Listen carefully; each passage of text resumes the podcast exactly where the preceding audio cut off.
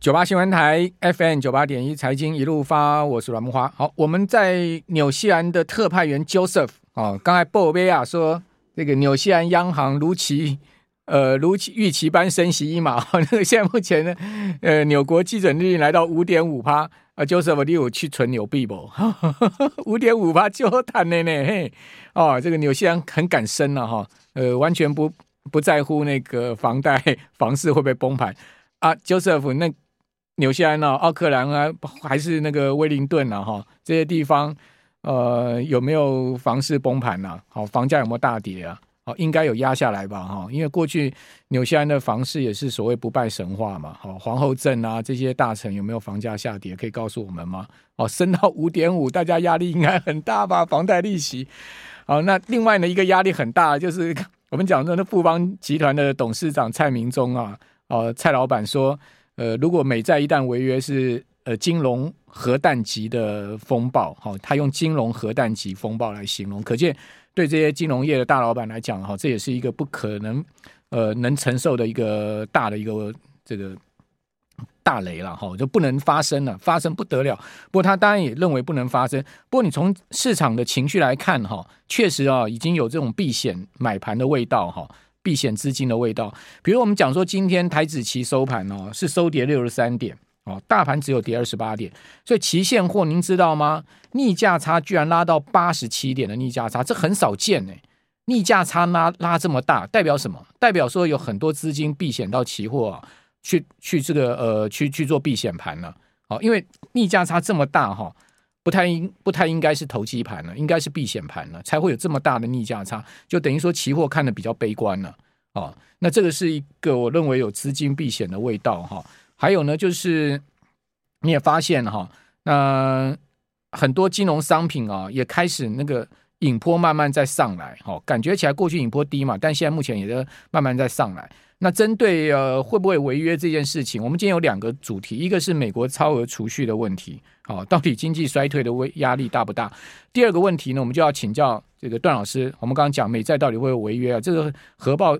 核爆级的，如果是会违约，我们要不要先把美手上的美债先抛一点呢？哈，我们今天来到节目现场是淡江大学财务金融学系的段昌文老师，段老师你好，呃，慕驊好，还有听众朋友大家好，好，我相信呢，我们听众朋友啊，应该或多或少都有买一些美债 ETF 啦。哦，呃，不管你是在直接用美金买什么 TLT 啊，哈，然后那个美国投资等级公债的 ETF 啦，或者说呢，你直接是买那个零零六七九 B 啦，哈，那些。呃，台股的这个美债 ETF，不管是投资等级公司债，或者是说呢，投资等级国债，或多或少，我们听众朋友可能会都有一点。那在这个时刻，我们该卖吗？还是不用担心？啊，它一定到最后会解决哦，因为最近这些 T ETF 都有一些跌哦，哦，感觉起来资金是有一些在撤出哦。哦，段老师你怎么看？呃，我是觉得说，呃，就像今天啊、去很多的这些啊、专家的话，都会去拿二零一一年哈、哦、美国的情况来跟今年的情况去做比较哈、哦。但我先解释一下哈、哦，其实全球大概有设啊、呃、这个债债务上限的，那只有美国而已。嗯，其他国家完全没有啊，两百多占那个 GDP 两百多的还是很多啊。例如说日本，还有很多欧洲的国家，全部都是哈。那问题在于说有呃有一份资料的话，我想如果大家愿意看的话哈，呃，我把这个美国啊，从一九七零年代一直到二零二三年啊，债务上限啊，它突破债务上限的一个几率啊，实在是之高啊。基本上大概每隔几年了、啊，它的债务上限就会碰到，而且是最严重的时期是二零一一年哈，平均每一年对，平均每一年就有债债务上限的问题。对，所以呃，我想这个债务上限会不会解决的话，这只是国会啊，这个歹戏拖棚啊。其实呃，我想这个国会啊。啊，尤其是啊是在目前这个这个情境的状况之下的话，哈，如果要出现说这个两党啊要解决这个事情的话，恐怕跟二零一一年是一模一样啊，是非常难解决的哈。为什么？因为两党目前的执政的情况跟二零一一年的情境啊是完全一模一样的。所以，如果要解决这种二零一一年的情境的这种呃这种呃。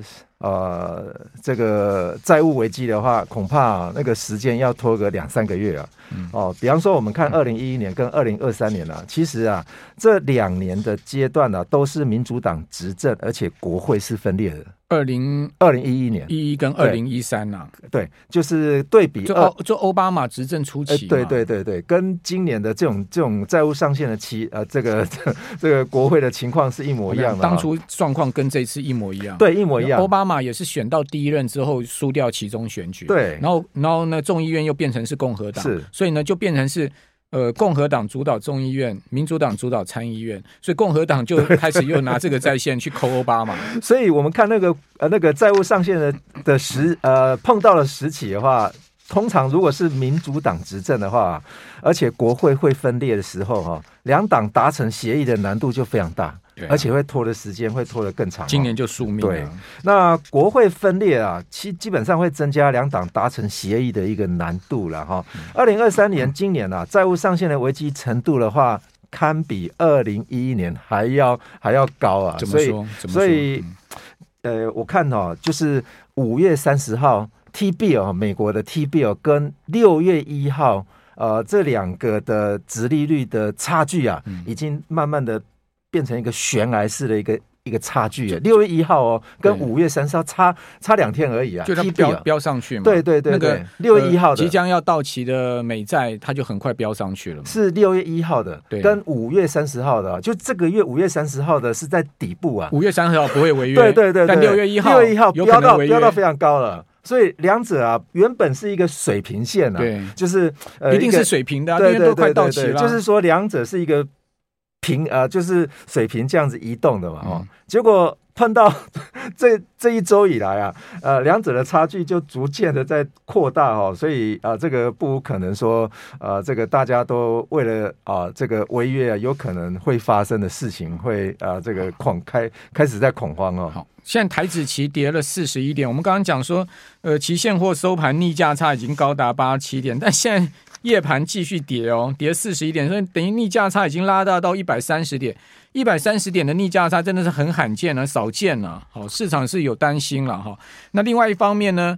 呃，资金涌进哪里？好，资金涌进这个高平等公司债，因为国债会违约，高平等公司债可能不会违约嘛。好，就是说你国债违约了，跟我微软有什么关系？你国债违约了，我苹果不会违约啊，啊，对不对？倒你倒国家的公司还很健全啊，所以资金呢就跑到这些高平等的公司债，什么微软啦、好苹果啦、哈这些公司债就变成是国债撤出进去的地方了。对，那时候我们也做一些转换，是 跑去 LQD 是不是？跑去那个什么呃中信的那个。个高评级公司在 ETF 吗？类似这种意思吗？对，其实我们从呃那个尾端风险来看哈，因为尾端风尾端风险可以看到它到底跟二零一一年去对比哈。其实，在美银的做了一份研究哈，他把这个 S M P 五百的 call 跟 put。也就是说，S M P 五百所发行的这个选择权啊，它有一个交易策略叫做 Call Spread 跟 Put Spread 哈，这两个交易策略跟对比二零一一年的时候，它换算出来的这种呃这几个商品，总共四个商品，到底会不会碰到这一次呃就是债务危机的可能性，几率会有多大哈？它换算出来是这样子哈，如果是 S M P 五百的话哈，它会碰到。啊、呃，被这个债务危机上限所牵制，它可能会受到影响的几率是百分之四点六五啊，啊，非常非常低啊。但是对比二零一一年啊，它是搭将近百分之九，二零一一年是百分之九，百分之九也没有发生。结果 S M P 五百现在换算出来的哦，也就是说上周的报告啊是百分之四点六五。那如果是黄金的话是五点一七。也比以前，也就是二零一一年的那个年代，大概少一半了。嗯、那比较有可能会发生的啊，就是就是 TLT 这一档是 ETF 嘛，就美国 二十年二十年期以上的那个，对对对。那几率是百分之十点一三，也很小，也很小。那 VIX 的话是百分之六，比二零一一年的时候，二零一一年是十二 percent。嗯，哦，所以现在是这是上礼拜的资料，对，上礼拜这个礼拜可能又更更对对对对对。那如果说你可以啊、呃、交易 S M P 五百的 Put Put 哈，也就是卖权的话，嗯、今天如果看空的。对看空的这个 S M P 五百的卖的卖权的话，如果今天。呃，看到有很多的衍生性金融商品实在是太便宜了。为什么？因为引波实在是太小了哈。也就是说，大家碰到这种事情的话，恐慌程度啊，呃，可能跟二零一一年去比的话，实在是太小了。所以导致于说，目前的很多衍生性金融商品实在是太便宜了。所以美银就认为说，好多人都不相信说，现在的衍生性金融商品简直就像乐透彩一样这么便宜啊！你买到一张的话，可能。在一段时间之后，会获得倍数的一个增长的环境是三十五倍。第一个引坡低嘛，第二个在赌美国国债违约风险。对对对对，哦，这个就是等于说买买买个那个保单嘛。对，最高的就是 S&P 五百的 Put。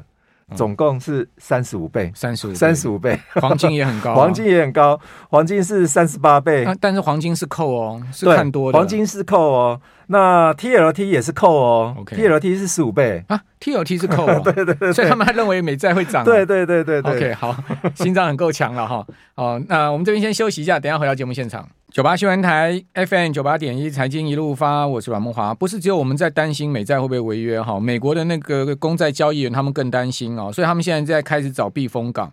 哦，就把资金呢转向拥有最高评级的美国公司债，例如说像微软、娇生哈这些呃投资等级的公司债，好，而且是最高评级的。你说微软会违约吗？微软微软的公司债如果违约，那全世界的公司也都倒一半了吧，对不对？搞不好不是倒一半，可能倒三分之二了。如果说微软要倒的话，哦，那就往这些标的转哈，什么娇生啊、微软啊，哈。呃，道琼成分的公司啦，哈，不然就是 S&P 五百前几大的哈。那标普因为跌一趴嘛，周二跌一趴哦。六月六号到期的美国公债局，刚刚段老师有讲，现在利率攀升到六趴，越是啊即将到期的风险越高，因为财政部越不可能还钱给你。就是说，如果说他真的要违约的话，他就是那即将到期的，你你你你你三年后、五年后的那个那个还没到还本，只有付息的问题。对不对？所以那个呃，没有这个太大的本金的问题哈。那你说啊，美国财政部真的未来两年、三年都付不出本金吗？我觉得这个 那就全天下都完了，就世界都世界都爆发了一个我看对啊，不比核战还严重的事情了，是不是？哦，那太多人买这些美债二十几兆美金啊，这不是开玩笑，二十几兆美金了哈。呃，美美国国债上限是三十一点四兆，但是呢，美国。地方债加政府债加起来是二十几兆了，它不是到三十，因为那三十一点四兆还有加了政府其他负债哦，那个加起来是这样的一个情况，跟大家解释一下。那这个八月八号到期的微软公司债值率呢，呃，从上周的四趴也升到现在目前的五趴，相较之下，八月六号到期的公债值率是高在五点二以上，所以。呃，公债殖率高过微软的这个公司债的殖率，这其实是有一点不太合理了哈。那十一月到期的交生的殖率呢，最近有时候也会低于哈到期日相当的这个美国国债，那就代表什么？就代表说资金是舍国债进入到同天期的哈这种公司债里面去高评等的公司债，哦，所以这也是一个避险的方法嘛。所以今天也很明显啊，你可以看到像是呃群益投资级电信债涨了零点六趴。哦，然后呢，中信高评级公司债涨了百分之零点五的幅度，哦，那这些公司债都在 ETF 在涨，但是呢，那个元大元大那个美债二十年那个零零六七九 B 好像小跌嘛。其实也有这样的一个状况。其实看那个 ETF 不是很准哦。呃，大家如果说有兴趣，你去问一下银行的那个理专哈，对，他都有在卖。比方说像那个苹果债啊，还有一些比方说高评级的 A A A A 三个 A 等级以上的美国好公司的债啊。哦，我最近呃看到报价，有些报价基本上都超过一百块啊，也就是溢溢价溢价发行的啦。哦、呃，前呃在上上在上个月还有九字头的啊，嗯、结果这个月。A 级的哦，大部分都涨了一波了，搞到他们这些的啊，这个 A A A A 的等级的哈、哦，基本上它的殖利率大概都已经开始在往下走了。那那个零零，如果各位有那个零零六七九 B 这些美债哈，其实你可以出借哦。那像我就把它借出去，好，就借给就券商办出借，好像利息三趴哦。啊，为什么会有人借了？你出借就给人家去放空嘛？对，哦，有人借借券就是拿去放空嘛？那为什么会有人借去放空？就是呃，他要去做避险嘛？可能那个机构法人寿险啊，法人他们持有很多，他也担心违约啊，所以给你借来先去避险啊。他也不他也不卖，他也不卖他手上的这个呃 ETF，那他就去买呃借你的券来避险这样子。哦，那利息给他三趴就蒙蒙坦了。是啊，有很多你你你去拍鬼啊！其实有很多很多基金，它都有规定啊，就是说我买这买买这一些一楼子的一个投资组合，我势必一定要去做一些避险啊。对啊，那四趴的固定收息加三趴，你就一年有七趴。也还 OK 啊，七趴也你个利率，房贷利率两趴，你还五趴套利啊，对不对？小知足赚钱术，先教大家一下。那有听众朋友说，为什么我都借不出去？因为很简单，你条件设太严了。对，你条件设，你今天就要能卖。呃，今天就是你出借当天可以卖的，你当然就卖借不出去，因为他可能就是希望你不要那么严，你就给他设五天的，基本上都能出借了。是我的经验是这样的，提供大家参考。小资族赚钱书。好，那么回到那个超额储蓄，是是是，对。呃，我想我们看到这个今今天的那个题目啊，也就是说经济衰退威胁仍在啊，那惊叹号我觉得要改成、嗯、改成一个问号哈。为什么啊？因为美国最近大家都看到说美国的消费非常强劲哈，有一。份报告指出说，美国为什么消费还是这么强劲啊？是因为在 COVID-19 那段期间的话，累积了很多超额储蓄。目前的消费的金额都来自于超额储蓄，这些超额储蓄用光了没？还没有。嗯，所以呃，有一份报告，他评估说，在高档的时候，美国的超额储蓄来到了二点三兆，目前的水平是一兆。但是如果依照呃我们 GDP 的公式的话，大家会怀疑说，为什么啊？这个美国啊？它是一个逆超国，为什么它还会有超额储蓄？哈，基本上超额储蓄的话，是用 GDP 跟所谓的储蓄换算的之间的关系，可以把它算成说没有消费，没有，不是，就是就是说超额储蓄会等于。就是呃净呃就是贸易顺贸易顺差的金额，嗯，也就是说超额你这个国家如果你有贸易顺差的话，那你也你如果用 GDP 的那个公司去换算的话，那你绝对有。这个超额储蓄，但美国是大幅贸易逆差。那美国是大幅度的一个贸易逆差，怎么会有超额储蓄啊？但是问题是一个国家国民的超额储蓄不应该是用 GDP 去换算，应该是用 GNP 去换算。哦、所以 GDP 跟 GNP 有一段的差距哈，这个差距是什么东西哦？就是国外要素的所得。嗯、所以如果说美国是逆超国。它原则上，它的呃，它的超额储蓄应该是负值嘛，但是现在转成正值，我们可以把它想象成说，这些美国人在海外的所得啊，是超越了他们的逆超的金额啊，所以有很多公司在国外赚的钱呢、啊，汇回美国的话，这笔钱是算进他们国民的超额储蓄，所以美国是。存付于全世界，对 对，像苹果就是啊，因为税太重了，对，他就把钱存在海外啊。对，所以有人预呃有，我们看第一季哈，我们第一季它的呃美国的超额储蓄哈，大概使用的量能大概是两千亿美金。嗯、那如果以一季是两千亿美金来换算的话，一季已经用完了嘛？那后面还有三季，那它的余额有一兆。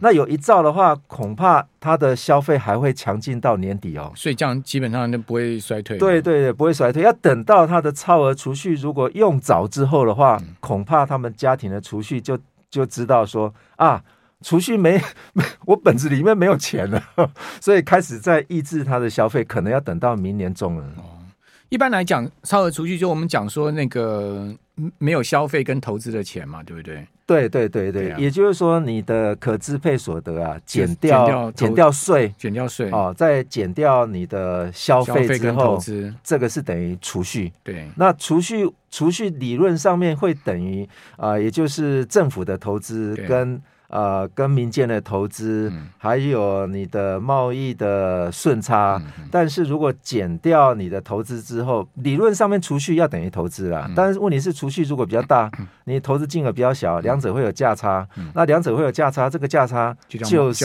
就，是超额储蓄了。这个在理论上面是这样讲。对对对对对。所以基本上台湾也也是年年都是呃明显的超额储蓄。对，第一个外贸顺差大嘛，是啊，对。哦、第二个呢，呃，消费跟投资不足嘛，没错，可以这样讲吗？对对，可以可以这样讲客观吗？对，呃，应应该是蛮客观的哦。其实我们看我们看美国，美国的储蓄率啊，或是百分之五点一零呢，我们是三十七嘞，储蓄率啊。那请问段老师，台湾人为什么那么爱存钱？呃，我觉得应该是美国人喜欢消费，而不是台湾人喜欢喜欢存钱。美国人呃有钱呐、啊，他是呃及时当下要赶快享受的人。对，像我儿子在美国读书了，西雅图，他说他说那个美国人哈在吃东西都没有在看价钱，他说美国人是那个超级超级消费国啊，他说美国人。